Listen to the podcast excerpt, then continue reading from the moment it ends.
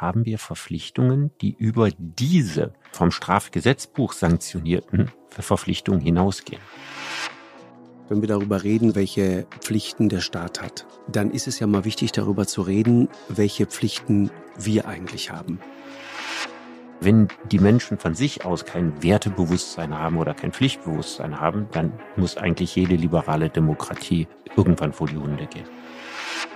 Dieses Verhältnis Bürger-Staat hat sich dann auch im Laufe der letzten Jahre im Speziellen, finde ich, immer weiter verändert. Es ist ehrenhaft, Pflichten zu verspüren. Ja, weil Pflichten sind in der Formulierung von Nietzsche, aber sinngemäß schon bei Cicero, die Rechte anderer auf uns.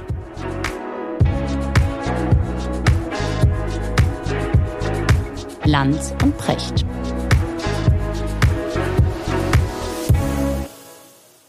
Schönen guten Morgen, Richard. Guten Morgen, Markus. Wo erreiche ich dich? Ich du? bin immer noch in Spanien. Du bist im Urlaub. Mhm. Wie muss ich mir das vorstellen? So braun gebrannt bist du so richtig so kurz vor Toaster oder wie muss ich mir das vorstellen? Ja, also ich werde wirklich schnell braun. Ja, du hast sowas Sizilianisches. Ja, so einen ganz leichten ja. Anschlag, Einschlag. Also mein, mein äh, Großvater äh, wurde unglaublich braun und sah also ein ja. liebenswerter Mensch, aber er sah wirklich aus so wie die gesetzten älteren Herren bei der Mafia. Sch schneeweiße Haare und dunkelbraun. Ja. ja. Ich finde die Formulierung so schön. Er wurde unglaublich braun, aber war ein wahnsinnig liebenswürdiger Mensch. Man kann ja sehr braun werden und trotzdem ein liebenswürdiger Mensch sein. Ne? Richtig, aber ich meinte das wegen der Mafia-Ähnlichkeit. ja, ja. ich habe, ich hab, äh, warst du mal auf Sizilien? Ja. Das ist eine, eine, eine schöne Insel, finde ich. Und wenn diese alten Männer so auf der, doch. Ja, das schon, das schon, doch. ja. Hat auch so was Melancholisches, so was Kaputtes. Ich mag das. Ja, also ich, ich also mein, mein Verhältnis zu Sizilien ist geboren aus dem Film Der Leopard. Also okay. das, der Roman ja. ist schon ganz große Klasse. Ja, ja. Und ähm, das, der Film, ne, Visconti, der berühmteste Visconti-Film im Grunde mhm, genommen. Genau. Und der zeigt natürlich diese Schönheit Siziliens, aber auch so diese zutiefste Melancholie, ja, ja die genau. darüber ist, wo er sagt, die Sizilianer wollen Schlaf. Ja, wir waren Löwen und Leoparden. An unsere Stelle treten Geier, Schakale und Hyänen. Aber alle, Löwen und Leoparden, Geier, Schakale und Hyänen, werden sie immer glauben, dass sie das Salz der Erde seien und sich für die Größten halten. Und dann geht die Kamera über diese von der Sonne verbrannte Landschaft. Kriege ich eine Gänsehaut. Ja, ich kriege gerade Gänsehaut, weil du ganze Passagen des Textes auswendig kannst. Ja, wenn Texte, literarische Texte mir gut gefallen, bleiben sie leicht hängen. Ich war ja, Richard, als ich, äh, ich weiß nicht, ob ich das schon mal erwähnt habe, beim Militär in Neapel war, war ich ja so, öfter mal in Sizilien. Das musst du unbedingt mal erzählen. Ja. ja. ich weiß. Irgendwann. Ich kündige das schon so oft an, aber nee, aber im Ernst, ich war da öfter auf Sizilien und das war interessant damals. Ich habe äh, damals irgendwie begriffen, wie die so ticken. Da, da gab es Leute, die, die, ähm, die dachten, ich komme irgendwo aus Skandinavien oder so. Und die fühlten sich auch gar nicht so als, als Teil von Italien. Äh, und einer hat es mir dann mal erklärt und meinte, weißt du, über Jahrhunderte sind hier alle, die vor die, die Wikinger waren. Ja, ja, alle. Jeder, der gerade vorbeikam, sagte, okay, ihr seid jetzt überfallen und jetzt gehört ihr zu uns. Und irgendwann mal, meinte er, wurde dann Steuerhinterziehung so eine Art patriotischer Akt.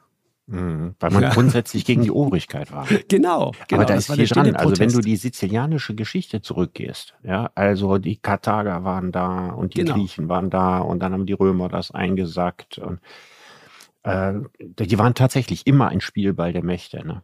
Das ist in ihrer ganzen Geschichte so gewesen und die, die Haltung ist äh, grundsätzlich gegen die Regierung gerichtet. Genau. Also der Sizilianer ist quasi Querdenker von Natur. ja, und äh, deswegen hat der Sizilianer ja auch mal blaue Augen. Ne? Du triffst Sizilianer Richtig. mit blauen Augen, genau. mit blonden Haaren und so weiter. Also das, mhm. ist, das sagt man immer, sei das Erbe der Wikinger. Das kann ich mir vorstellen. Das kann ich mir mhm. vorstellen. Mhm. Aber das ist ja erstaunlich, weil blaue Augen sind ja nicht dominant. Ne? Die ja. müssen ja eigentlich sich irgendwann wieder rausgekürzt haben. Ja, ja, es gibt ja auch viele Norweger mit sehr dunklen Haaren, ne? Mhm. Sieht übrigens faszinierend aus, ne? Ja, ja, total. Total, total. Richard, sag mal, ähm, Sizilien, ne? Du im Urlaub. Kannst du überhaupt richtig Urlaub machen, frage ich mich. Kannst du so richtig faul sein, entspannen? Also erstmal ist für mich richtig Urlaub machen und faul sein nicht das gleiche. ich hab's befürchtet. Aber ich wundere mich immer über die Leute, bei denen das so ist. Ne? also, ich gehe ja auch zum Strand, ne? aber wenn ich so Leute sehe, von denen ich weiß, die haben sich wahrscheinlich nach dem Frühstück dahingelegt und die bleiben da den ganzen Tag. Mhm. Und dann auch so richtig in der Knallmittagshitze und stundenlang, so wie Robben ne? auf dem Felsen, wie so Walrösser da liegen da stelle ich mir tatsächlich immer die Frage, was geht in den Gehirnen vor sich? Weil das ist was, das könnte ich nicht. Ja. Ich würde wahnsinnig werden, wenn ich gezwungen wäre, zehn Stunden am Strand zu liegen. Mich, mich würde interessieren, ob sich da ein gewisser Glückszustand äh, einstellt, so wie Leute, die Marathons laufen, meinen, dass sie dabei irgendwie glücklich werden. Oder ob sich einfach nur so eine dumpfe Nacht äh, der eigenen Seele bemächtigt. Ja, ich habe keine Vorstellung, was das mit einem macht. Ich bin ja viel zu unruhig. Ich denke dann von rechts nach links und hin und her oder drehe mich ständig um, weil ich nie die richtige Stellung finde, in der man gerne in der Sonne liegt. Aber ich finde das faszinierend, was für ein Talent manche Menschen dazu haben, faul sein zu können. Ja, ich sage dir, ne, ich glaube, das Faulsein ist eigentlich der natürliche Aggregatzustand des Menschen.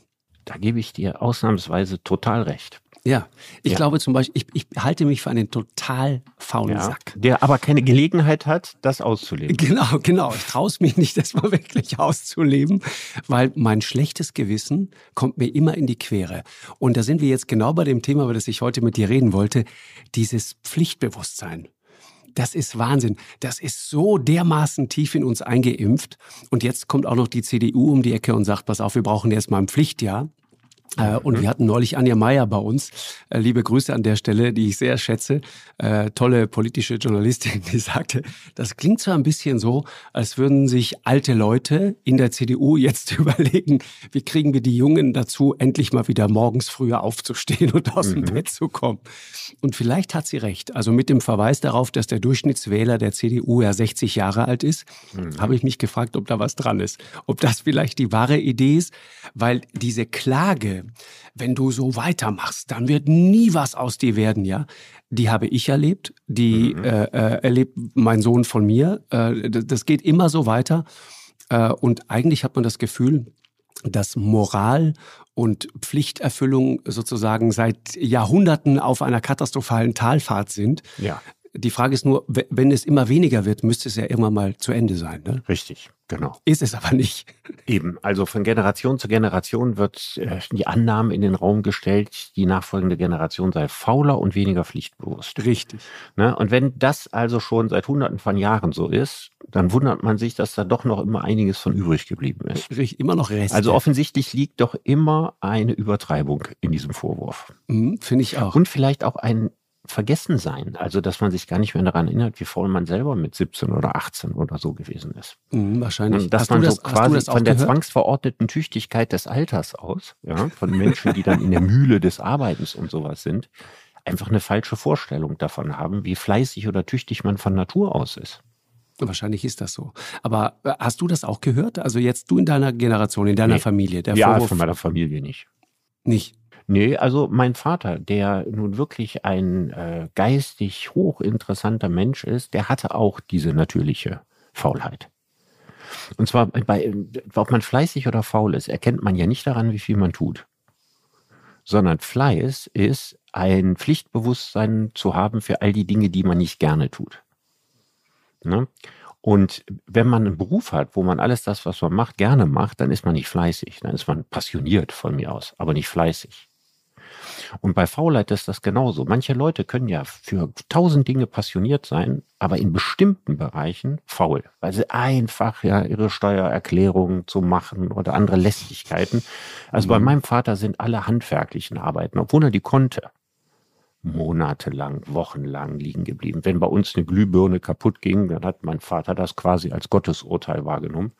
ja, ja, und hat dann, also musste, meine Mutter musste ihn monatelang drängen, bis sie ausgewechselt wurde oder irgendwas repariert wurde oder Ich so. mache das wahnsinnig zum Beispiel. Ich wechsle immer sofort. Nee, ich nicht. Also ich sehe das so ähnlich. Ich denke, das ist Schicksal. Ich bin ein bekennender Glühbirnenwechsler. Du glaubst, es ist Schicksal, ja. wenn abends kein Licht bei dir zu Hause an ist. Ja, also es ist ja nicht so mit einem, mit einer Birne geht ja nicht das gesamte Licht aus, ja. Aber wenn irgendwas technisch nicht funktioniert, und das kommt ja in unserer hochtechnischen Welt ständig vor, dann ist mein natürlicher Reflex über meinem Vater zu sagen, oh, ist es halt so.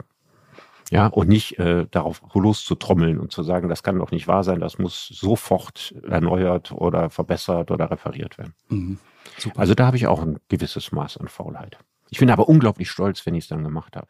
Dann ist es richtig so, als wenn eine neue Welt anfängt. Ja, ich kann mich gar nicht genug begeistern darüber, ja, wie toll das dann ist. Aber es kann auch wochenlang nicht gemacht ja, werden. Das ist irre. Mein Vater konnte das auch. Dinge so wegignorieren, wie man so schön sagt, ja. Mhm. Ich finde, das ist eine wichtige Eigenschaft im Leben. Ja, das ist tatsächlich, also Müßiggang, ich finde über Müßiggang an sich, das ist ja nochmal was anderes, sollten wir, glaube ich, mal eine eigene Folge machen, Richard. Das mhm. fände ich total gut. Mhm. Aber heute mal Pflicht, ne? Dieses, ja. die, dieses Thema Pflicht. Also erstmal die, die, die Frage der, der Grundthese. Äh, ist es tatsächlich so, ähm, nee, anders, weißt du was, wir fangen mal ganz woanders an. Ich habe ja in Vorbereitung auf die Ausgabe heute noch einmal dein Pflichtbuch gelesen. Pflichtlektüre sozusagen. Mhm. Ähm, und es war in mehrerlei Hinsicht total interessant. A, äh, liest sich das sehr schnell, sehr süffig weg, um es mal so zu formulieren.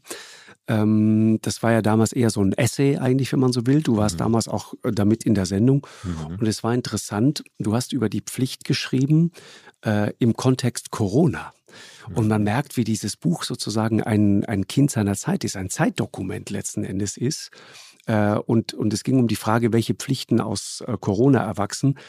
Aber wenn wir heute mal über diese Idee eines Pflichtjahres sprechen und die Frage, was Pflicht eigentlich in der Gesellschaft ist, dann ist dieses Buch eine, eine großartige Grundlage. Und du sagst sehr am Anfang, es gab einmal eine Welt, in der jegliche Moral im Grunde Privatsache war. Mit mhm. Ausnahme des Geschäftslebens.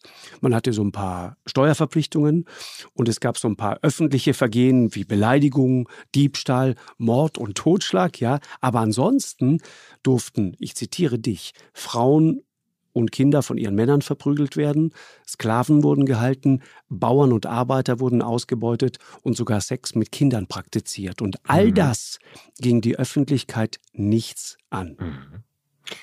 Das ist tatsächlich so gewesen. Und wir reden hier gerade über das 17., 18. Jahrhundert. Mhm. Und die Theoretiker, die das begründet haben, waren gleichzeitig die Begründer des Liberalismus. Mhm. Also der Liberalismus der ersten Stunde, hm, John Locke, mhm. mhm. später Jeremy Bentham, der die Pädophilie zum Beispiel verteidigt hat. Also nicht dazu aufgerufen hat, äh, pädophil zu sein, ne? aber gesagt hat, das geht den Staat nichts an, das ist Privatsache. Ne? Was man mit Kindern macht, was man mit Frauen macht, das ist, äh, kann jeder halten, wie er will weil es also diese Art von moralischen Verpflichtungen im alten ursprünglichen Liberalismus nicht gab. Ja, das ist tatsächlich so. Das ist heute fast unvorstellbar, weil das auch gleichzeitig sehr intelligente Leute waren, die sehr richtungsweisend und modern für ihre Zeit waren. Mhm. Aber es gab eine ganz klare Trennung zwischen Polis und Oikos. Das sind so zwei wichtige Begriffe. Ne, Polis ist die Gemeinschaft bei den alten Griechen, ne, also die Staatsgemeinschaft, die Gesellschaft. Und Oikos ist, äh, wo das Wort Ökonomie und das Wort Ökologie herkommt, das ist der private Haushalt. Und was im privaten Haushalt geschieht, geht den Staat nichts an. Ne? Das war sozusagen so eine urliberale Fundierung. Und Gott sei Dank haben wir uns da weiterentwickelt. Ja, du schreibst, beschreibst diese Zeit sehr, sehr eindringlich. Du sagst, Hunger war damals ein ständiger Begleiter, ja, der ganzen äh, verelendeten Leute und so weiter, erbärmliche medizinische, hygienische Verhältnisse. Und man, man liest das und denkt, okay, wie, wie kommt er jetzt auf die Pflicht? Und das ist, und das ist total interessant, weil das sozusagen die Basis ist, um zu verstehen, woher unser modernes Staatsverständnis kommt, mhm. Woher äh, sozusagen die Idee kommt, wie ein Staat heute seine Bürger behandelt, was Bürger von ihrem Staat erwarten dürfen, aber auch welche Pflichten wir als Bürger gegenüber dem Staat haben. Mhm. Äh, und du beschreibst 1776, äh, also die amerikanische Unabhängigkeitserklärung, wo ja zum ersten Mal Menschen Grundrechte zugesprochen wurden und dann definierst du das genau und sagst, Menschen sind natürlich nur alle freien weißen Männer der USA, alle mhm. anderen nicht. Mhm. Ja, so war das tatsächlich. Und das Interessante ist eben, es nützt nichts, theoretisch Menschenrechte zugesprochen zu kriegen oder Grundrechte, wenn man gar nicht die Chance hat. Also erstmal, wenn man gar nicht zur Zielgruppe gehört, ne, mhm. wie Frauen zum Beispiel, oder eben auch wie Kinder, die nicht dazugehörten oder Angehörige anderer Rassen, die nicht dazugehörten. Und das Zweite ist, es nützt bei Grundrechten nichts, sie theoretisch zu haben. Also wenn man völlig verelendetes Leben hat, ja, dann ist das Recht auf Freizügigkeit, dass man also da leben darf und wo man will. Das ist ja überhaupt nichts wert. Man kann ja gar nicht irgendwo anders hingehen, man würde ja verhungern. Und was ich versuche in diesem Kapitel zu erzählen, ist, wie der moderne Fürsorge- und Vorsorgestaat entstand. Genau. Ja, dass der Staat lernen musste, dass er sich mehr um die Menschen kümmern muss, weil sie sonst gar nichts von ihren Grundrechten haben. Ich will nicht sagen, dass der Staat das so gelernt hat, dass er sich das so angeguckt hat und dann immer, immer überlegt hat, was das Beste ist, ne? sondern das Ganze hängt natürlich auch viel mit der wirtschaftlichen Entwicklung zusammen. Genau. Also Massenverelendung ist dauerhaft kein Erfolgsmodell. Ja, wenn die Leute, die Arbeiter vernünftig bezahlt werden und sie haben eine höhere Kaufkraft, dann ist das schon sehr, sehr viel besser. Ja, weil dadurch viel bessere Absatzmärkte entstehen. Es ist aber auch, und jetzt kommen diese wichtigen Punkte, sehr gut, wenn die Arbeiter in hygienischen Verhältnissen leben. Zum Beispiel. Weil es immer wieder passierte, dass aus den verelendeten Arbeitervierteln heraus epidemische Krankheiten entstanden, die sich von dort aus dann in die ganze Gesellschaft ausgebreitet haben. Und das fand auch das vornehme Bürgertum nicht gut, wenn sie dann schließlich auch Tuberkulose kriegten. Genau, damals eigentlich die gefürchtetste Krankheit, ne? Ja, Tuberkulose ist ein, der, der, mit der größte Fluch in der Geschichte der Menschheit gewesen. Ja, an Krankheiten, also jedenfalls in mhm. unseren Breitengraden, äh, die tödlichste Krankheit. Mit Millionen Toten jedes Jahr. Ist doch eigentlich bis heute immer noch die gefährlichste Infektionskrankheit der Welt, oder? Ist, ist Tuberkulose. tatsächlich so. Ja, also es könnte sein, dass äh, Corona in den letzten zwei Jahren jetzt höhere Zahlen produziert hat, aber on the long run ist es tatsächlich die gefährlichste Infektionskrankheit. Ja, ich, ich habe das nachgelesen. Ungefähr 10 Millionen Menschen erkranken jedes Jahr an Tuberkulose mhm. und fast anderthalb Millionen sterben daran. Das ist eine absurd hohe Zahl. Und ähnlich war Tuberkulose auch, äh, wie bei Corona auch, eine Tröpfcheninfektion. Leute ja. werden angehustet, genau. Aerosole, die berühmten Aerosole. Ja. Das heißt, und das ist ja der entscheidende Punkt. Ähm, und das, deswegen fand ich das so interessant die Möglichkeit, dass jeder Mensch sozusagen eine Gefahrenquelle für jemand anderen ist. Mhm. Das ist ja die Idee. Und das war ja auch bei Corona die Idee, Richtig. warum der Staat sozusagen in der Pflicht war, ja. einzugreifen. Genau, also der moderne Fürsorge- und Vorsorgestaat, ja, der muss der Pandemie Rechnung tragen, ja, und der muss äh, Maßnahmen machen, um die Bevölkerung zu schützen. Dann kann man natürlich ganz lange darüber diskutieren, was sind die richtigen Maßnahmen, welche sind wirkungsvoll, welche nicht. Das haben wir hier nun drei Jahre lang oder zweieinhalb Jahre lang erlebt. Man kann auch äh, sich die Frage stellen, was ist gedeckt durch diesen Auftrag des Fürsorge- und Vorsorgestaates? Wo geht der Staat so weit? Und das sind ja alles äh, Fragen, die im demokratischen Prozess erörtert worden sind und erörtert werden mussten. Man denke mal an all die Konferenzen mit dem Ministerpräsidenten und so weiter. Ne? Also wir haben uns ja, ja die Köpfe auch heiß geredet darum. Wir haben ja auch Maßnahmen beschlossen, genau. rückgängig gemacht und so weiter, weil wir Exakt. ja vorwärts getastet sind in einer Situation, wo es sehr schwierig war. Aber Richtig. dass der Staat diese Aufgabe hat, das ist überhaupt nicht zu bestreiten. Und das ist jetzt die eine Seite der Medaille. Das ist die Seite, welche Pflichten hat der Staat. Genau. No, ja. Noch mal ganz kurz auf der Seite zu bleiben, um das mal zu verstehen, warum ein Staat so handelt, wie er handelt und warum ein Staat so ist, wie er ist. Also zum Beispiel, du beschreibst das, wie enorm wichtig die und bedeutsam die Entdeckung der Hygiene des Händewaschens war. Mhm. Durch Ignaz Semmelweis. Ne? Genau, eine ganz, ganz tragische Geschichte. Ne? Ganz, ich ganz tragische. Ja, das ist eine wahnsinnig tragische Geschichte, ähm, weil in dem Moment, wo er das rausgefunden hat, in der Geburtshilfeklinik, mhm. dass eine indirekte Anklage war, an all seine Kollegen, die äh, an einem Tag äh, von der Pathologie in die Geburtshilfestation rübergegangen sind oh und sich dazwischen die Hände eben nicht gewaschen haben. Oh und natürlich in unglaublich äh, hohe Zahl von Toten zu verantworten hatten. Und die haben Semmelweis ob seiner Entdeckung äh, äh, gehasst. Und äh, die, der wurde dermaßen gemobbt, ja, und ähm, in irgendeiner Situation, wo er sich irgendwie angegriffen gefühlt hat, hat er sich gewehrt und dann ist er in eine geschlossene Anstalt gebracht worden und ist, weil er sich aufgeregt hat darüber, dass man ihm da völliges Unrecht tut, mhm. mhm. von Wärtern zu Tode geprügelt worden. Wahnsinn. Das ist eine unglaublich tragische Geschichte eines der größten Helfer der Menschheit. Absolut. Meines ja. Wissens übrigens nie verfilmt worden. Ignaz Semmelweis, ja. ungarischer Geburtshelfer und ja. Chirurg. Genau. Und, und, das, und die Idee ist ja, und das fand ich halt so interessant, ne? die ungewaschenen Hände eines Arztes und also ich sag mal, auch deine und meine ungewaschenen Hände im Zweifel, ja, also nicht mhm. nur Geburtshilfe, sondern ganz grundsätzlich können andere Menschen gefährden. Mhm. Und damit ist klar, und das finde ich den spektakulären Gedanken, dass Hygiene ist dann plötzlich nicht mehr nur Privatsache und Privatmoral, sondern das geht dann den Staat und die Öffentlichkeit etwas an, ob ich mir die Hände wasche oder nicht. Richtig, richtig. Jetzt muss, ist natürlich die spannende Frage, wie weit. Ne? Er kann dich mhm. nicht zwingen, dass sie dir viermal am Tag ist die Hände wäscht und so weiter. Ne? Das ist alles klar.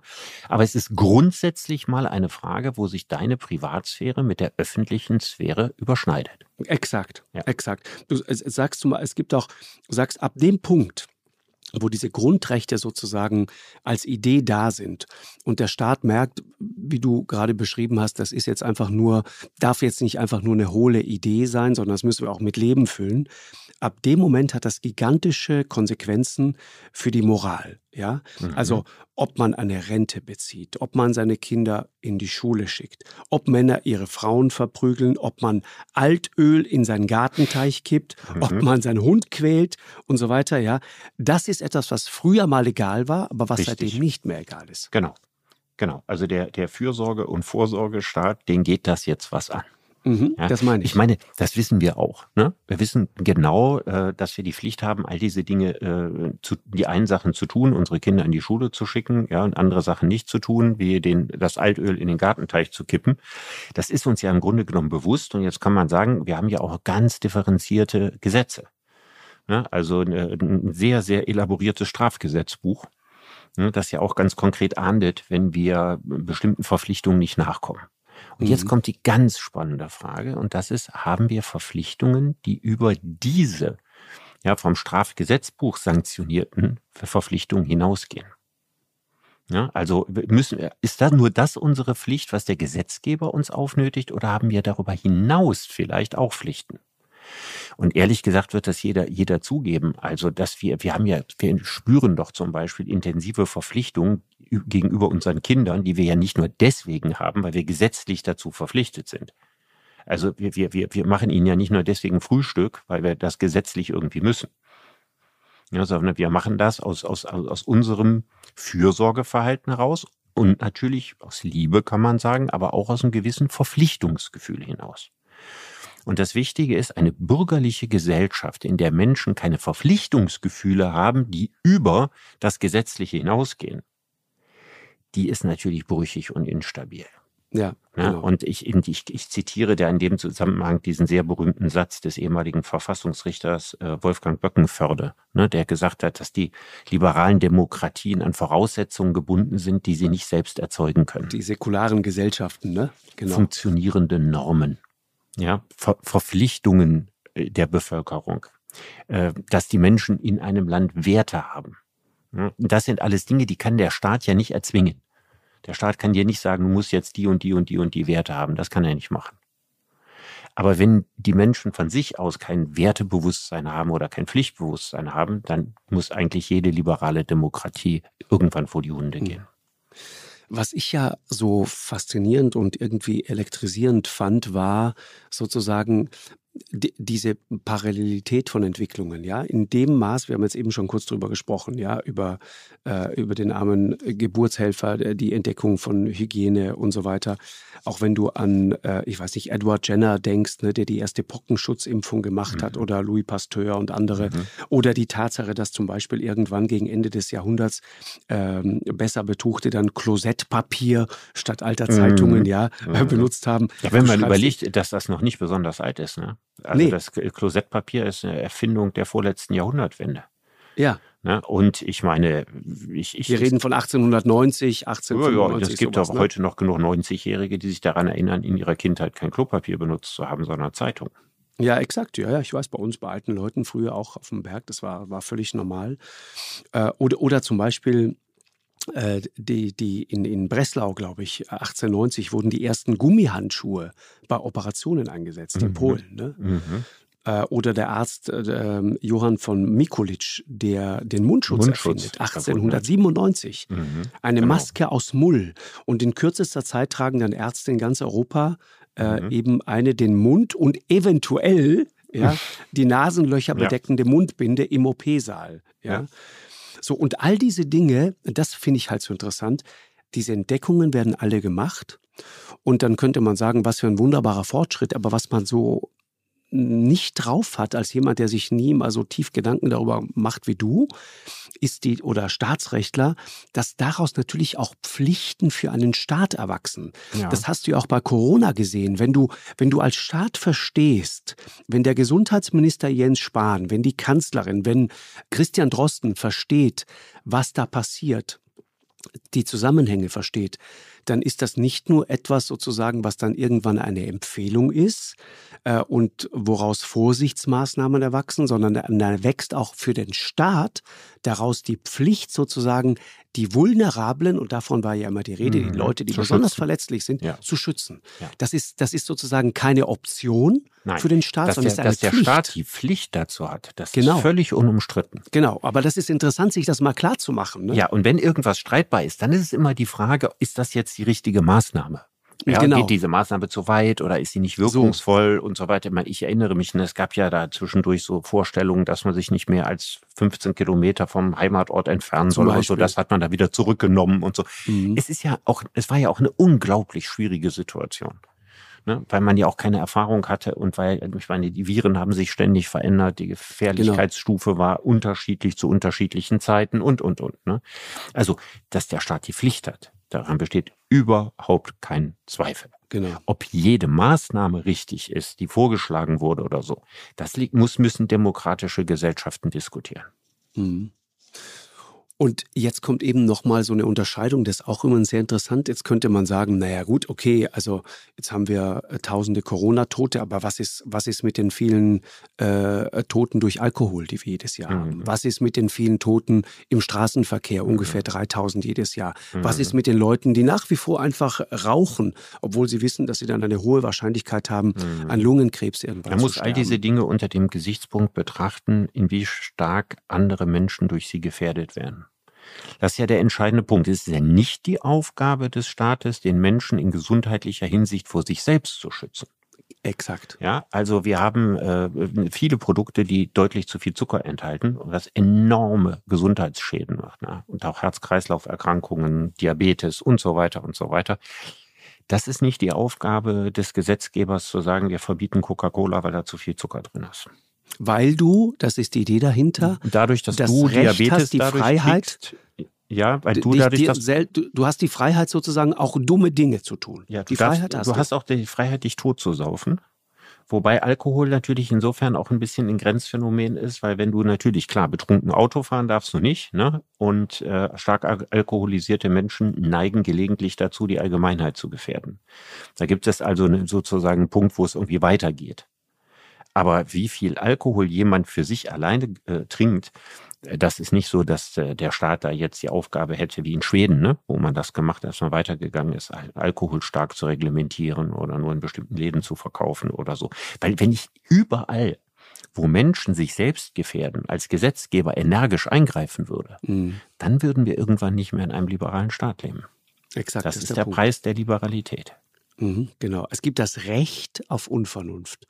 Und interessant ist sozusagen, die Pflicht des Staates erwächst dann in dem Moment, wo auch die Gesundheit anderer gefährdet ist. Also wo ich. Vor allem im größeren Umfang, muss man sagen. Ne? Also nicht ein bisschen, sondern wirklich stark. Ja. Mhm als jemand, der zum Beispiel Aerosole verbreiten könnte, weil er äh, sich Corona angefangen hat oder, oder Ja, ähnliches. also in einer Situation, wo man ja auch gern äh, mit dieser Krankheit kein Einzelfall ist, ja, sondern wo das hier adressiert ist an Hunderttausende oder an Millionen. Ja, was ja nochmal ein Unterschied ist. Also der Staat kann auch nicht verhindern, dass Menschen andere Menschen anstecken. Er verhindert ja auch nicht, dass sich die Grippe ausbreitet sondern das ist ja dann eine Frage der Relationen, die er abschätzen muss. Wie groß ist die mutmaßliche Zahl der davon Betroffenen und der Toten? Mhm. So, und was auch halt interessant ist, und da kommen wir jetzt nochmal zu dieser Frage der Pflicht, deswegen ist es so spannend, in dieses Thema wirklich mal reinzugehen. Wenn du das jetzt so siehst, also diese ähm, wissenschaftliche Entwicklung, den medizinischen Fortschritt, ja, die Gesundheitsvorsorge. Und dann erwächst daraus die Pflicht des Staates sozusagen, das dann auch ernst zu nehmen und dann auch wirklich umzusetzen und aus diesen Erkenntnissen etwas zu machen. Und trotzdem sagst du, entsteht dann irgendwann in dieser allmählichen Entwicklung zum Fürsorge, zum Vorsorgestaat entsteht ein ernsthaftes Problem. Warum? Weil du irgendwann anfängst, Menschen zu kontrollieren und zu überwachen und einzugreifen? Ja, weil es, weil die wie immer die wahnsinnig komplizierte Frage eben ist, wo ist die Grenze? Mhm. Und das ist deswegen so schwierig, weil wir in Gesellschaften leben, deren Sicherheitsbedürfnis immer und immer und immer größer wird. Ne, wir haben da, glaube ich, schon mal drüber geredet und äh, viele kennen das ja auch. Man muss ja nur überlegen, wie die eigene Kindheit aussah und jetzt die Kindheit der eigenen Kinder aussieht. Ja, also wir sind alle bekanntermaßen eben ohne Fahrradhelme äh, Fahrrad gefahren ja, und hatten äh, Kinderbetten, die mit bleihaltigen Farben äh, angemalt waren. Und ich habe ja, glaube ich, mal in der Folge erzählt, dass in meiner Kindheit ich den Eindruck haben musste, Autos sind wertvoller als Kinder weil sie so aufwendig mit Stacheldraht gesichert wurden. Und wenn die Kinder auf den Garagenhof zum Spielen wollten, haben die da ihre Gesundheit riskiert. Das sind ja alles so Dinge, das wirkt ja wie Geschichten aus der Zeit von Asterix. Ja, also heute ist die Sorge viel größer. Ja. Dann haben wir auch mal darüber geredet, wie ist das, äh, wie war das eigentlich in Zeiten von Handys, als man seine Kinder nie erreichen konnte? ja, und die Menschen konnten damit leben. Heute ja, genau. ist die Technik da und weil die Technik da ist, ist das Sicherheitsbedürfnis gewachsen. Ist ja genau so rum. Die Möglichkeiten haben den Bedarf geweckt. Und das ist natürlich nicht ganz ungefährlich, weil das in eine Gesellschaft führen kann, wo die Leute bereit sind, für immer mehr Sicherheit auch immer mehr Freiheit zu opfern. Das tun wir ja freiwillig, ne? Das tun wir freiwillig. Das ist nicht der böse Staat, der das macht.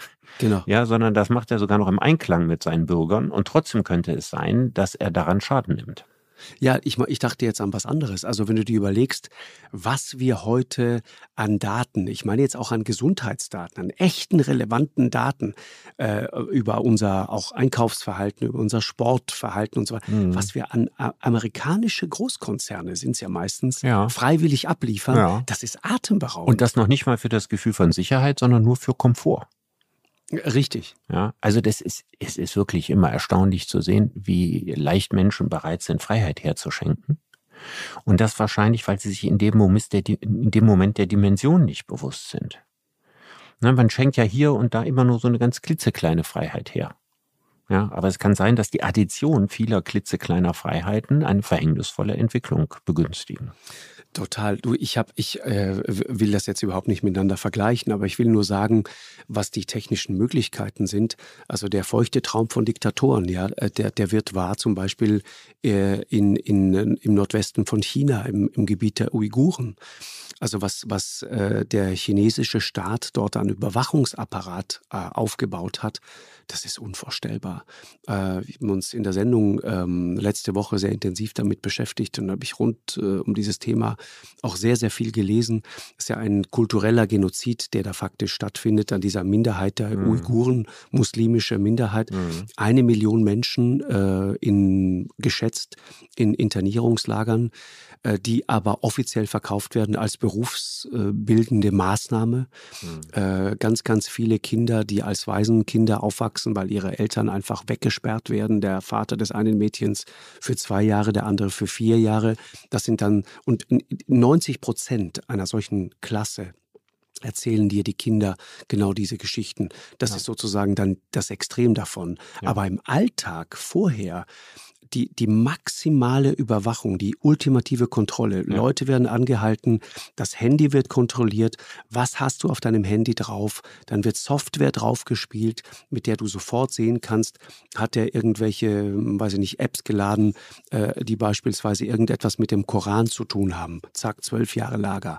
Mhm. Äh, ist da jemand drauf? Hat der sich im, im, irgendwo im Fitnessstudio angemeldet? Zwölf mhm. Jahre Lager. Mhm. Warum?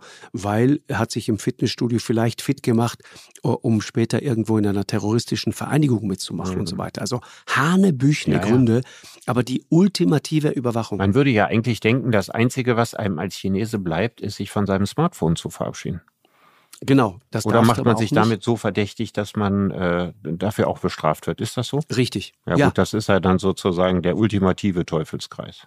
Ja, und wenn du dann, äh, viele benutzen ja dann diese VPN-Zugänge, ne? also wo du sozusagen die äh, über quasi wie so ein Tunnel eigentlich die, die, die, den staatlichen Internetzugang umgehst. Wenn das darauf gefunden wird, dann zwölf Jahre Lager. So ja, geht's ja. einfach ganz willkürlich. Ja. Bis hin zu dem Punkt, an dem staatliche Aufseher einfach bei Menschen an die Tür klopfen und sagen, wir wohnen jetzt hier. Mhm. Und da ziehen die bei denen in der Wohnung ein und leben dann dort. Einfach so. Der, ja. der, der ist morgens da, wenn du die Zähne putzt, der ist abends da, wenn du ins Bett gehst. Und wenn du, wenn du mit, mit weiß nicht, wenn äh, Ehepaare miteinander schlafen, ist er auch da. Ja. Dann, dann haben die Leute, die damals Handys entwickelt haben, ja, oder, oder das Internet, keine Millisekunde drüber nachgedacht. Ist wahr. Ja? Also das ist, das ist ähm, technische Revolutionen können solche enormen gesellschaftlichen Revolutionen auslösen, im Guten wie im Bösen, ohne dass man in dem Moment, wo die Technik eingeführt hat, diese unübersehbare äh, Wust ja, an denkbaren Folgen, wie im Guten wie im Bösesten, überschauen mhm, kann. Genau. Ja. Mhm. Also, das heißt, Richard, wir halten fest, wenn du sozusagen das nicht willst, wenn du die ultimative Überwachung nicht willst, wenn du nicht äh, bereit bist, jede noch so kleine Freiheit herzugeben, mhm. dann musst du auf der anderen Seite auch bereit sein, sozusagen ein gewisses Risiko einzugehen. Ja, ja, Leben, Leben und Freiheit also bedeutet an dem ja, Punkt dann also Le Risiko. Lebensrisiko ist eine wichtige Angelegenheit, weil man muss es auch anders ausdrücken. Ähm, ohne Risiken äh, verliert das Leben ja auch eine Dimension. Also auch eine bestimmte Form von Reiz. Ne, also jeder weiß doch äh, in der Pubertät und danach, äh, wenn man jung ist, wie spannend es ist, Grenzen zu überschreiten, Sachen zu riskieren. Ja, das gehört ja auch, auch zum, zum Erwachsenwerden dazu, dieses Austesten Klar. der eigenen Grenzen und so weiter. Klar. Ne. Und es kann natürlich gut sein, dass in einer Gesellschaft, in der der Sicherheitskult ja, äh, immer weitergetrieben wird, dass davon immer weniger übrig bleibt und dass das Leben auch äh, in der einen oder anderen Lebensphase fader wird dadurch. Ja, du schreibst das ja auch. Du sagst, fand ich einen total irren Gedanken. Vollständige Risikovermeidung bedeutet irgendwann den Tod weil nur der Zustand de des Todes schützt vor allen Unbilden und Ungewissheiten des Lebens. Ja. Das heißt, in der Kiste, wenn du irgendwann in der Kiste liegst auf dem Friedhof, ja. bist du total sicher. Kann dir nichts bist, mehr passieren. Da bist du total sicher. Ist auch ein wahnsinnig smarter Zustand. Du verbrauchst ja. keine Energie mehr, du musst keine langen Wege mehr gehen und so weiter. ja? Ja. du hast die ultimative Lösung für alles gleich dabei und so weiter. Mhm. Ja. ja, ja, genau. Das ist schon, also es ist, ich sehe das schon, dass wir äh, als Gesellschaft natürlich dazu neigen, ähm, zu viel Sicherheit zu wollen auf Kosten von Freiheit. Das muss man immer beobachten. Ne? Und das ist auch etwas, was jede Gesellschaft ja immer wieder neu austarieren muss. Nur waren früher eben diese technischen Möglichkeiten nicht da und die technischen Möglichkeiten haben das Bewusstsein der Menschen verändert und ihr Sicherheitsbedürfnis verstärkt. Mhm. Mhm. Ist auch interessant, ne? Ich meine, wenn wir über, über die Pflichten des Staates, aber auch der Bürger reden, ist ja interessant, eigentlich am Beispiel der roten Ampel kann man das eigentlich ganz gut klar machen, worum es geht, oder? Wenn du, wenn du selber was weiß ich, äh, du beschreibst das Beispiel New York und sagst, in New York kann es sinnvoll sein, schon sozusagen bei Rot über die Ampel zu gehen, weil die grüne Ampelphase so kurz ist, Richtig. dass du möglicherweise überfahren wirst. Kann ich aus eigener Erfahrung, ja, habe ich das geschrieben. Das ist auch so. Also in New York ist ich die weiß. Ampel wirklich völlig belanglos, sondern die entscheidende ist Frage Angebot. ist. Ein Angebot. Ja, eine Empfehlung. Ja. ja. genau. Nein, die entscheidende Frage ist, wie kommst du sicher rüber? Und das, so sehen die Autofahrer das und so siehst du das auch. Und das ist ja genau. so, sagen wir mal, so, so ein ganz feines äh, Tempo. Du musst also in dem Moment, wo die anderen gehen, einfach auch gehen, weil dann fahren die Autofahrer nicht los. ja. Genau, in der, in der Kohorte bist du sicher. Während umgekehrt, wenn du bei Rot über die Ampel fährst mit dem Auto, dann ist es eine Frage, geht es den Stadt richtig was an, weil richtig. dann gefährdest du die Gesundheit anderer Leute. Richtig, genau. Ich habe ich hab, hab dir das vorher auch schon mal äh, in irgendeinem Interview gesagt und dann im Buch nochmal. Und dann gab es dann so ein paar, paar Clowns, die haben das nicht verstanden. Die haben gedacht, der Precht, wenn der, der kann nachts um zwölf besoffen nach Hause kommen, der bleibt an jeder roten Ampel stehen, auch wenn kein Verkehr ist. Das ist natürlich totaler Kokolores, weil ich ja nicht über Fußgänger geredet habe, sondern ich habe über Autofahrer geredet. Also ja, es ist völlig sinnvoll, dass man als Autofahrer auch Mitternacht an einer roten Ampel stehen bleibt, selbst wenn man das Gefühl hat, da ist eigentlich jetzt gerade kaum Verkehr. Einfach deswegen, weil ich, an, wenn ich anfange als Autofahrer eigenmächtig darüber zu entscheiden, wann ich das Rot als Empfehlung nehme oder als Verordnung, ja, dann, dann kommen wir in ein Chaos hinein, das wir gar nicht übersehen können. Das ist aber ein großer Unterschied, weil der, der Mensch, der als Passant darüber geht, ja, als Fußgänger, ist der Gefährdete. Ja, und der Autofahrer ist der Gefährder. Ja, und das ist der Grund, warum beides unterschiedlich zu bewerten ist. Mhm. So, und wenn du jetzt über Pflichten redest, wenn wir darüber reden, sozusagen, welche Pflichten der Staat hat, dann ist es ja mal wichtig, darüber zu reden, welche Pflichten wir eigentlich haben. Ja. Und, und also wir als einzelne Bürger. Und Pflicht, das klingt ja für viele immer so verstaubt. Das klingt wie etwas, wo man sagt, ey, komm, jetzt erzählt äh, Opa wieder vom Krieg. Das mm. ist doch echt also Pflichterfüllung fürs mm. Vaterland. Und hast du nicht gesehen? Mm. Ähm, du sagst, das ist totaler Mumpitz, das ist totaler Quatsch. Warum? Ja, also ich glaube, dass äh, ein Pflichtbewusstsein äh, von Bürgern äh, absolut äh, unabdingbar ist und absolut wichtig für jede funktionierende freiheitliche Gesellschaft. Ich hatte das ja vorhin schon gesagt, ne? Normen, Werte, mhm. Pflichtbewusstsein sind Dinge, zu denen der Staat niemanden verdonnern kann, die aber wichtig sind, dass die Menschen die haben, damit Gesellschaft funktioniert. Und nun leben wir ja in einem Land, in dem der Pflichtenkatalog weniger geworden ist. So, das sehe ich auch erstmal als positive Entwicklung. Also wenn man überlegt, dass in den vergangenen hunderten Jahren, also 200, 300, 400 Jahren auf, auf deutschem Territorium, eigentlich jede Generation mindestens einmal in den Krieg musste. Manche sogar mehr. Man konnte, genau, das war die Pflicht, in den Krieg zu ziehen. Absolut. Da gab es nichts zu diskutieren. Also die allgemeine Wehrpflicht gibt es ja seit den Napoleonischen Kriegen. Ne? Scharnhorst hat die eingeführt und seitdem ist diese Pflicht da, ob man will oder nicht.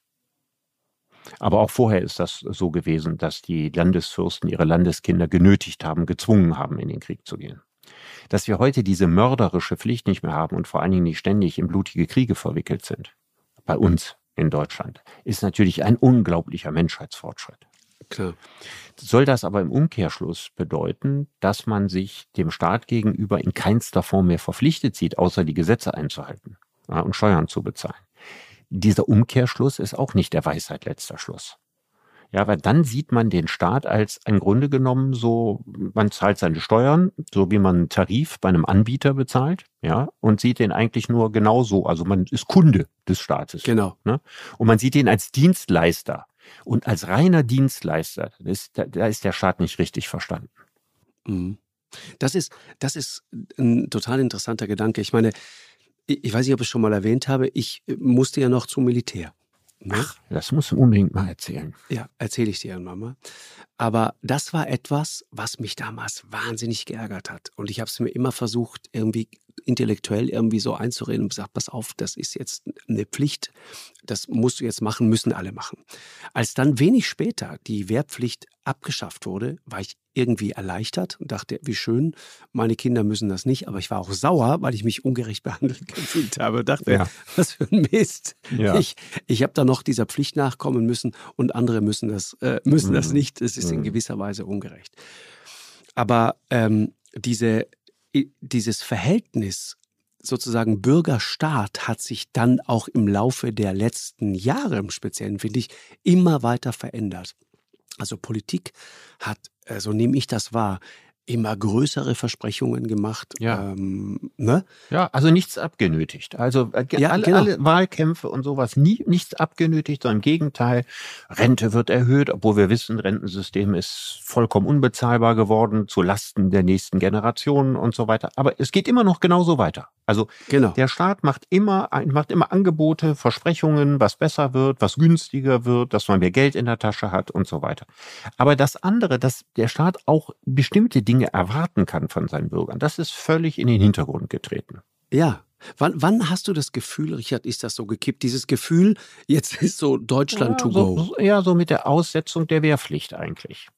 Also ich habe ja, war ja, wie du weißt, nicht beim Militär, ich habe Zivildienst gemacht und deswegen habe ich meine Zeit auch nicht als so eine verlorene Zeit empfunden wie du und ich fand es auch nicht schlimm, als der Zivildienst abgeschafft wurde, aus Ungerechtigkeitsüberlegungen heraus. Aber ich fand es trotzdem falsch. Ich weiß genau, wie ich damals, als Gutenberg das gemacht hat, ja, ist auch typisch, ne? Nur eine schwarz-gelbe Koalition kann die Wehrpflicht Klar. aussitzen. Ne? Also wenn Rot Klar. und Grün das gemacht hätten, dann wäre das im Begriff von Vaterlandsverrat oder so gewesen. Aber als äh, die Wehrpflicht ausgesetzt wurde, hatte, hätte ich erwartet, dass an die Stelle der nicht mehr militärisch notwendigen Wehrpflicht, ne, das spielte hier eine Rolle dabei, wegen veränderter Situation, damals andere Einschätzung, Hauptfeind des Terrorismus, wir brauchen nicht mehr so viele Leute für die Landesverteidigung, wir brauchen Spezialeinheiten, wir können mit Wehrpflichtigen nichts anfangen. Das waren ja die Argumente. Wir haben Auslandseinsätze genau, und so weiter. Genau, da können wir ja keine Rekruten hinschicken. Genau, Krieg in Europa gibt es nicht mehr und genau, so weiter. Genau. Von ja. wegen. Mh. Ja. Aber unter diesen Voraussetzungen hat man das damals gemacht und ich hätte mir gewünscht, man hätte ein allgemeines Pflichtjahr für alle Mädels und für alle Jungs, weil das war immer die große Ungerechtigkeit, ne? dass die Mädels nichts machen. Das wurde übrigens genau. immer ganz traditionell damit begründet, dass die Mädels ja eine andere Pflicht am Staat erfüllen, nämlich die Kinder zu kriegen und zu erziehen. Ja, genau. Bekanntermaßen kümmern sich heute Männer genauso um die Kindererziehung. Ja, ja also aber, die, aber, aber das, der Gedanke war, die, die Frauen gebären die Kinder, ja, und die Kinder müssen ja irgendwann zum Militär, also die Jungs davon. Ne? Die einen ja. haben sozusagen die Pflicht, Soldaten zu zeugen und die anderen haben die Pflicht, Soldaten zu sein. So aus dieser Tradition heraus ja, mussten die Mädels äh, ihrerseits da nicht zum Wehrdienst oder mussten nicht irgendwas an dieser Stelle machen, irgendeinen anderen, könnten ja auch Zivildienst machen können. Mhm, so, und ich hätte mir gewünscht, man hätte ein Gesellschaftsjahr eingeführt für Mädels und Jungs nach der Schule, Einfach um auch mal ein Jahr Dimensionen des Lebens kennenzulernen, wo man so in einer Rolle ist, wo man hilft, wo man im ja. weitesten Sinne dient, ja, und vielleicht auch, dass auch Leute, sagen wir mal, die aus Millionärselternhäusern kommen, ja, und sich nie irgendwo die Finger schmutzig machen müssen, auch mal in einem Altenheim oder in einem Krankenhaus arbeiten. Das hätte ich richtig mhm. gut gefunden. Ja, du hättest dir gewünscht, dass man einfach mal das schöne Wort Zivildienstleister gendert liebe ZivildienstleisterInnen? Ach ja, um Gottes Willen. Ja, also das, da habe ich am wenigsten drüber nachgedacht. Nein, ich meine im Sinne ja. von, dass es einfach alle, dass es einfach alle betrifft. Ja, aber es ist, äh, genau, alle betrifft. Ich, ich verstehe, ich verstehe den Gedanken. So, Pflicht, Richard. Ne? Du, du, beschreibst das auch. Du sagst, Pflicht, das fühlt sich an wie Zähneputzen. Das klingt wie Vorsorgeuntersuchung, wie Spülen, wie Aufräumen. Man, man will das nicht hören. Pflicht ist ein fürchterliches Wort. Wir tun uns damit schwer. Wir ignorieren das, diskutieren das so weg.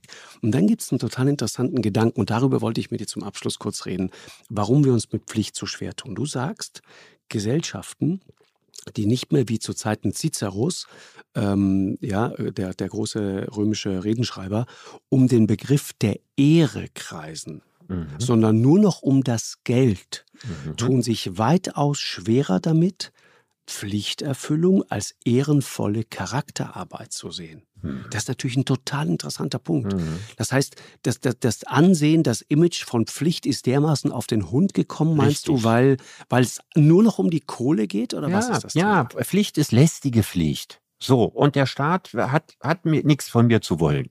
So, und bei Cicero ist, geht es gar nicht darum, dass der Staat so viel zu wollen hat, sondern Cicero schreibt in seinem Buch Die Officiis, also das Buch über die Pflichten. Ja, Pflicht, ja. Mhm. ja da da, da geht es ihm darum zu sagen, es ist ehrenhaft, ja, Pflichten zu verspüren. Ja, weil Pflichten sind, Pflichten sind in der Formulierung von Nietzsche, aber sinngemäß schon bei Cicero, die Rechte anderer auf uns. Genau. So. Und ein, ein, ein, ein, ein sozusagen ein vollkommener Charakter, ja, also ein, ein, ein edler Mensch, der spürt die Rechte und Anrechte anderer. Ja, und sich zu kultivieren und zu merken, dass man auch gegen, in bestimmter Hinsicht verpflichtet ist, ohne dass man gesetzlich gezwungen ist, etwas zu tun. Das ist eben wichtig zur Charakterbildung. Nun ist es aber so, dass Cicero das im alten Rom schreibt und das war eben eine aristokratische Gesellschaft. Und deswegen ist der Begriff der Ehre wichtig. Und das ist ja durch die ganze Zeit der Aristokratien. Und wir haben, leben heute in einer Gesellschaft, wo der Begriff der Ehre für die Gesellschaft nicht mehr konstitutiv ist. Es gibt noch Leute, die, die, äh, für die Ehre sehr wichtig ist, ja, aber im Prinzip ist es tatsächlich so, dass unsere Gesellschaft ums Geld herum organisiert ist und nicht mehr ums Ehrgefühl wie Aristokratien.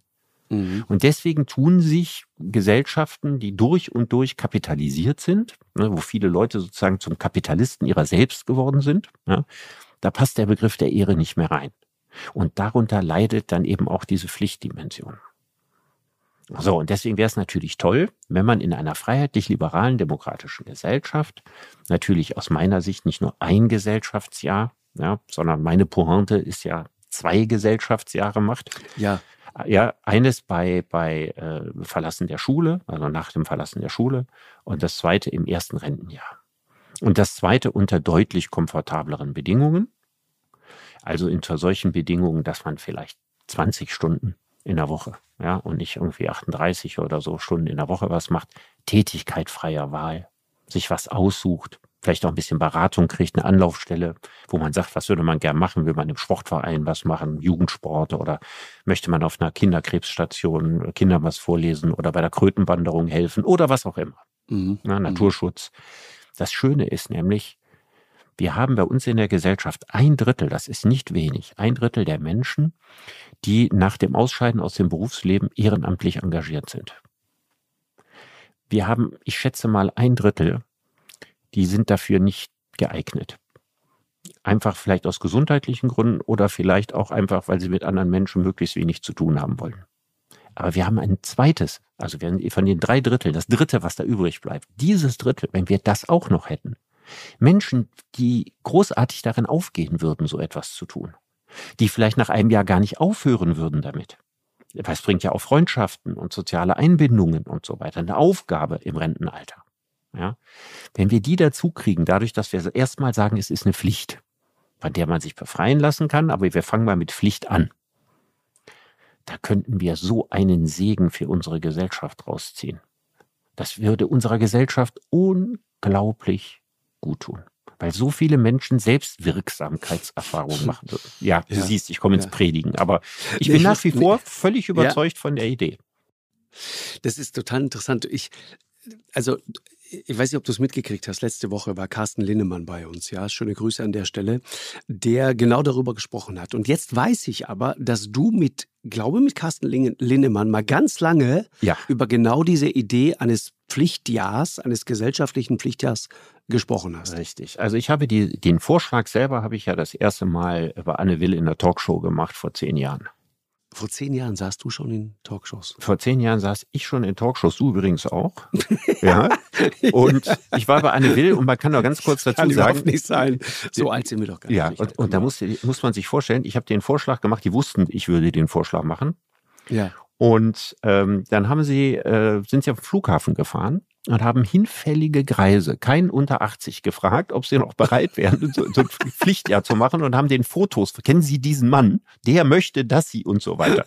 und dann sagt doch, und dann sagten die, ja, bei dem Pieps wohl und so, ja, ich habe in meinem Leben und so. Ich meine, Leute im Rollstuhl, auf Krücken und so.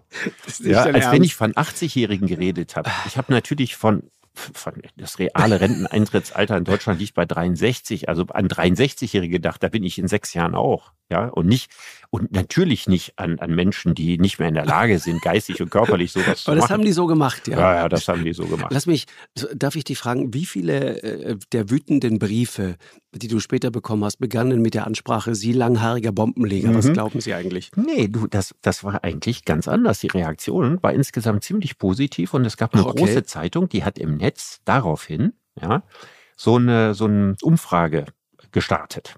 Ja. ja. Sind sie für die Idee, sind sie gegen die Idee? Und das haben die vier, fünf Jahre laufen lassen. Und das Ergebnis war 50-50. Okay. Ja.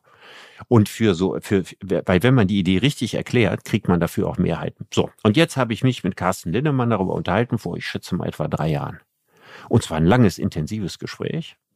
Also wir haben uns nicht nur darüber unterhalten, aber wir haben ja, aber ist ja ein gescheiter Mann, ne? Absolut. Der war mal bei der Deutschen Bank, glaube ich, irgendwie als Volkswirt, der versteht was von Absolut. Wir haben, ja, wir haben uns vor allen Dingen um eine Frage, die uns beide interessiert, lange unterhalten. Was ist zeitgenössischer Konservativismus? Mhm. Weil ich finde, das eine ganz spannende Frage ist. Und in diesem Zusammenhang habe ich ihm das erzählt und auch gesagt, wie ich das nenne, Gesellschaftsjahr. Und da kann ich sagen, habe ich mich natürlich völlig gefreut, dass er jetzt den Vorstoß gemacht hat. Ja? Weil, ja. Warum hat er den Vorstoß gemacht? Weil die Gelegenheit eben günstig ist, weil wir wieder über eine Wehrpflicht nachdenken, aber gleichzeitig wissen, dass wir die Wehrpflicht in der alten Form nicht einführen werden. Genau. Mhm. Und deswegen ist der Zeitpunkt natürlich gut gewählt, jetzt mit dem Gesellschaftsjahr zu kommen. Und das hat mich gefreut. Wenn deine Eltern das wüssten, dass du jetzt von der CDU vereinnahmt wirst. Ja, also interessanterweise ist in dem ganzen Kontext mein Name nicht gefallen. Also ich dachte, da hat die CDU dann vielleicht doch Angst. Auf deine Eltern. das, das wird der Grund auf deine, auf deine ja, Das wird der Grund gewesen sein. Ah, nein, es ist mir völlig egal, welche Partei meine Ideen ja, umsetzt. Ja, ich wollte gerade sagen. Aber äh, interessant. Also das, die Idee wäre, äh, dass äh, anders als Anja Meier äh, vermutet, ja, die, die CDU, die deren Durchschnittswähler 60 Jahre alt ist, diese Idee ausgräbt, äh, um sozusagen der verkommenen Jugend von heute äh, mal wieder nahezulegen, dass sie mal gefälligst sich früher aus dem Bett zu quälen mhm. hat. Wäre deine Idee im Sinne einer Generationengerechtigkeit, dass ich jetzt demnächst dann auch noch, noch mal ja. nach meinem Wehrdienst in Italien ja. ein weiteres Pflichtjahr jetzt für Deutschland zu absolvieren hätte. Das wäre die Idee. Genau, aber du müsstest natürlich nicht zum Militär, da wärst du dann in dem Alter auch nicht mehr für nee, zu gebrauchen. Ja, ja. ja, gut, es gibt ja vielleicht Leute, die hätten Lust, zweimal hinzugehen. Ne? Ja, äh, genau. Aber, aber du könntest ja eine Tätigkeit freier Wahl machen und ich bin mir ganz sicher, dir würde irgendwas Schönes einfallen. Also ich sehe dich, wie du in Südtirol äh, auf Wanderpfaden ja, der Jugend die Natur ja. nahe bringst, ja, oder vieles andere machst. Ich glaube, du würdest das gerne machen. Ich mache mir da überhaupt keine Sorgen. Soll ich dir sagen, an welcher Stelle ich ein Problem habe, Richard? Pass auf, meinetwegen ich, ich geschenkt, ja. Also ich, ich finde, boah, die, die, die Vorstellung, dass ich jetzt dann irgendwann nochmal ran muss, ja, behagt mir jetzt nicht so richtig, wenn ich ehrlich bin. Ja. Also richtig gut finde ich das nicht. Und du, ja, findest, sag mal ganz ehrlich, ja. jetzt wie, lang, wie lange? Zwölf Monate oder 16 Monate? Zwölf Monate, äh, aber dann jetzt, kannst du ja selber einteilen in der Woche, entweder drei Tage oder fünf Tage, weiß ich, nachmittags oder vormittags. Gut, aber dann Mehr muss ist ich da es ja nicht, also nicht die ganze nicht sagen, Zeit. Nein, ja. aber ich kann da nicht sagen, ich verreise jetzt mal für längere Zeit, ne? Äh, doch, könntest für längere Zeit verreisen und dann holst du das nach oder arbeitest das vor. Klar kannst du das. Okay, könnte ich das auch schieben, sozusagen, in der Hoffnung, dass irgendwann die Biologie das Thema löst? Äh, du meinst, dass du sagst, gerade bist du unabkömmlich, aber du willst das dann später irgendwann machen? Ja, später, also ganz viel später, so vielleicht. Ja, wenn du so richtig ganz, ganz gute Gründe hast, die überzeugen, dann kannst du das vielleicht ein bisschen schieben. Ja, okay, okay. okay. Also ich würde das nicht so starr machen. Ne? Also ja, das muss okay. schon eine gewisse Flexibilität haben. Mir geht es eigentlich darum, dass die Pflicht erstmal da ist und man sich mit der Pflicht auseinandersetzen muss. Und da muss man gucken, wie man okay. das für sich gut eingerichtet okay. kriegt. Okay. Und dann habe ich noch ein zweites Problem, Richard. Und das ja. sind jetzt wirklich die ganz jungen Leute. Weißt du, ist, man könnte ja sagen, äh, und das wird denen ja auch immer vorgeworfen. Ich habe neulich wieder so ein Interview mit einem Personalchef gelesen, wo er sich fürchterlich über die Generation Z beschwert hat. Ja, wir müssen mal eine Folge nur über die Generation Z machen übrigens, ja. Äh, weil ich glaube, da li liegen ein paar Missverständnisse vor. Äh, wir, wir, wir raunzen und nörgeln ständig an dieser Generation Z rum. Die, die haben so ein hohes Anspruchsdenken und dann kommen die an und sagen, ich will, ich will schon, schon bei, beim, bei Unterschrift des ersten Arbeitsvertrages wollen Sie gleich eine Prämie? So erzählte der das. Und er fragt, wofür? Und er sagt, ja, eine Signing-Fee. Ja, dafür, dass ich den überhaupt unterschrieben habe und so. Wunderbar. Und übrigens, nächstes Jahr hätte ich gerne ein Sabbatical und so weiter bei vollen Bezügen und all diese Klagen. Mhm. Äh, und die sind alle so verkommen und die haben alle keinen Bock mehr richtig. Aber du musst mal ganz ehrlich so sagen, also dass die, die Jugend von heute kritisiert wurde von den Vorgängergenerationen, ja, das ist so alt wie die Menschheit. Eben, Genau. Ja, und deswegen, deswegen würde genau. ich sagen, also so, das glaube ich alles nicht. Also über die gleichen Leute, die jetzt meckern, ja, hat deren Opa-Generation schon das Gleiche so, gesagt. Ja. Darauf wollte ich hinaus, aber ich habe ein anderes Problem damit. Ich, ich, die, die sind ja so wenige. Wir sind ja, wir beide sind ja böse Boomer, ja. Mhm. Aber, aber die sind ja so wenige, die werden ja immer weniger, die sind so wenige. Und ich habe immer das Gefühl, mir wird immer ganz schlecht, wenn ich daran denke, was wir denen alles so aufbürden. Weißt ja, du, die, die, müssen schon, die müssen schon dann irgendwann äh, wirklich echt äh, Rentner versorgen. Das wird, wird schwer, das wird ja. ist eine fast nicht zu stemmende Aufgabe. Ja. Äh, wenn, wenn wir dieses System in irgendwie krampfhaft beibehalten wollen. Ja, gut, ich bin ja sicher, dass wir es nicht beibehalten können. Ja, aber gut, genau, ist, okay, aber, aber oder was, aber allein was wir ihnen an, an an Kosten, äh, Umweltkosten. Ja, zum Beispiel. Ja, abnötigen und so weiter. Folgen uns, unserer Lebenshaltungen heute, das ja, ist enorm. Genau. Ja. So, und dann sagen wir, und jetzt auch noch eine Pflicht, ja, jetzt müsst ihr auch da nochmal ran und so weiter. Aber es ist doch nicht so, das klingt immer so, als wäre das so furchtbar. Ich meine, wir reden jetzt, also in meinen Zeiten dauerte der Zivildienst 16 Monate. Wäre ich ein Jahr jünger gewesen, hätte ich 20 Monate machen müssen. Ja, da ist damals in, äh, ist sogar noch erhöht worden danach. Wir reden hier nur noch über zwölf Monate. Und wir reden darum, dass man auf diese Art und Weise Lebenserfahrungen macht, die prägend und wichtig sind, die man das aber stimmt. freiwillig meistens nicht machen würde. Aber es ist eine der häufigsten Sätze über Zivildienst, ist immer der Satz, es hat mir nicht geschadet. Ob das bei Wehrdienst so ist, das weiß ich nicht. Da kann ich relativ schlecht sagen. Da stecke ich nicht drin. Nee, weißt du was? Also äh, Wehrdienst, die, die alte Idee von Wehrdienst, ne, da muss ich jetzt mal eine Lanze brechen, war natürlich auch eine total interessante Erfahrung. Weil du dort natürlich einmal querbeet die ganze Gesellschaft angetroffen hast. Richtig. Ich meine. Das ist übrigens auch mit, da haben wir ja schon mal drüber gesprochen, als ja, wir über die Bundeswehr genau. gesprochen haben. Die Idee ja. des Bürgers in Uniform war ein enormer Fortschritt. Genau. Und ich weiß ja auch äh, aus den Diskussionen gerade in der Schweiz, ja, welche enorme soziale Funktion der Wehrdienst da hat. Ja, und wir haben das schon mal diskutiert und ich kann dem auch was abgewinnen. Ich auch. Mhm. Ich auch. Ja, das ist das stärkste Argument aus meiner Sicht für den Wehrdienst. Ob das jetzt das dazu führen soll, dass ich, ich will jetzt die allgemeine Wehrpflicht deswegen nicht wieder einführen. Aber das war immer ein starkes Argument für die Wehrpflicht. Genau. Ja, auch, äh, das ist auch ganz interessant, ne, wenn du mit Leuten wie Marie-Agnes Strack-Zimmermann und so weiter sprichst, die sagen dir alle, vergiss die Wehrpflicht, das funktioniert schlicht nicht, das können wir logistisch gar nicht stemmen. Wir haben die, die, allein die Kasernen dafür gar nicht mehr, die wir bräuchten. Wir haben die ganze Logistik nicht. Das, das, das kriegen wir überhaupt nicht auf die Reihe. Und dann müssen wir es so abgespeckt machen, dass dann die Wehrgerechtigkeit total in Gefahr ist, weil es natürlich wahnsinnig ungerecht ist, wenn jeder Zehnte dann da nur hin muss, weil wir nur Platz für jeden Zehnten quasi haben. Außerdem müssten wir natürlich in einer gendergerechten Gesellschaft im gleichen Maße Soldatinnen innen, innen, mhm. ja, also ja. ja. also das müsste ja, ja mindestens 50-50 besetzt werden. So, Genau, das meine ich. Und das können wir logistisch offensichtlich gar nicht leisten. Das, das können wir logistisch nicht mehr leisten genau. und es würde wahrscheinlich auch nicht so eine richtig starke, wehrhafte Armee daraus rauskommen. Deswegen, klar, die, und äh, ich finde das ja gut, wie Carsten Linnemann das gemacht hat. Er hat die, die Diskussion um die allgemeine Wehrpflicht, die nicht wieder eingeführt wird, genutzt, um die Idee des ersten Gesellschaftsjahres zu machen. Und weißt du, warum ich so neugierig bin, wie es ausgeht? Weil das härteste Argument, was gegen mich vorgebracht wurde, also meine zwei Gesellschaftsjahre, immer war, dass das juristisch nicht geht. Und das Argument sagt, das wäre ja sowas wie Arbeitszwang, Zwangsarbeit, Zwangs, ja, ja Zwangsarbeit. Arbeitsdienst, Arbeitspflicht, Zwangsarbeit. So, und das ist grundgesetzlich äh, nicht gedeckt.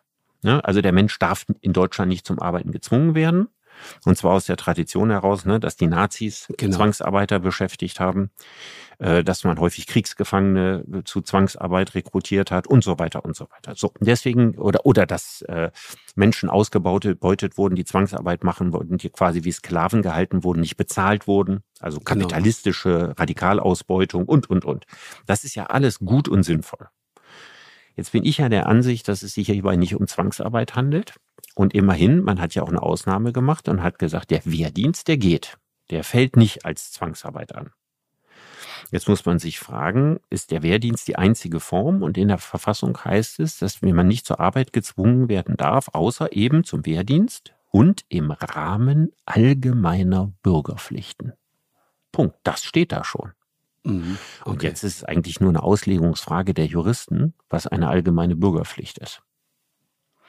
Und da bin ich wahnsinnig gespannt, weil wenn aus juristischen Gründen das erste Gesellschaftsjahr nach der Schule durchgeht, dann wüsste ich keinen Grund, warum das zweite nicht auch durchgehen sollte. Dann müsste ich ein Glas Champagner mit Carsten Lindemann trinken und dann müsste ich ihn dann irgendwann in einem weiteren dreistündigen Gespräch zehn Jahre später für das zweite begeistern. Dann kommst du zum Seniorenheim putzen mit mir. Das ist das, was wir dann danach ich, machen. Ich würde das machen. Ja. ja. Mein erster Zivildienst war nicht so richtig glücklich. Ne? Das lag nicht an den Tätigkeiten, das lag an dem Spannungsverhältnis zu dem Pfarrer, äh, mit dem ich da zu tun hatte. So, ich habe eine Menge nachzuholen. Also ich, ich freue mich schon auf einen glücklicheren Ziel. Ich habe in der evangelischen Kirchengemeinde gearbeitet als Gemeindehelfer. Ah, okay. Mhm. Da könnte ich mal sehr lange und ausführlich drüber erzählen. Das war jetzt nicht die ruhmreichste Zeit in meinem Leben. Und insofern habe ich noch eine Rechnung mit, äh, mit, mit einem schönen sozialen Jahr offen. Ja, sehr gut, sehr gut, sehr gut. Also dann, dann äh, bin ich sehr gespannt, Richard. Das hat äh, äh wie immer große Freude gemacht, sehr ja, inspirierend. Äh, und auf deine Zivildiensterfahrungen bin ich nochmal gespannt. Vielleicht erzähle ich ja. bei der Gelegenheit nochmal aus von meiner Militärzeit, was ich dir ja, ja schon lange versprochen habe. Da wäre ich ja wirklich mal neugierig, was von ich, zu erfahren. Ja. Ich, aber ich hat bis jetzt noch wirklich keiner erfahren. Für ja. dich würde ich eine Ausnahme machen. Ja, aber das finde ich toll. Ne? Ja. In diesem Sinne. Ja, danke dir sehr. Tschüss. tschüss, tschüss, tschüss. Eine Produktion von M 2 und Podstars bei OMR im Auftrag des ZDF.